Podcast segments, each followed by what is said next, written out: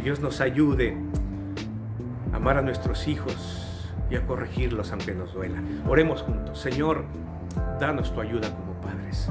Sálvanos a nosotros primero. Ayúdanos a tener la atención y el tiempo y la dedicación para educar a nuestros hijos como hombres y mujeres de bien. Sálvanos a nosotros y salva a nuestros hijos. Salva nuestra casa, Señor. Te lo pedimos, Señor, e invocamos tu nombre porque solo tú nos puedes ayudar. En el precioso nombre de Jesús lo pedimos. Amén, amén y amén. Escríbenos en cualquiera de nuestras redes sociales, escríbenos, mándanos tus peticiones de oración. Gracias por acompañarnos. Yo soy Noé López y nos vemos la próxima.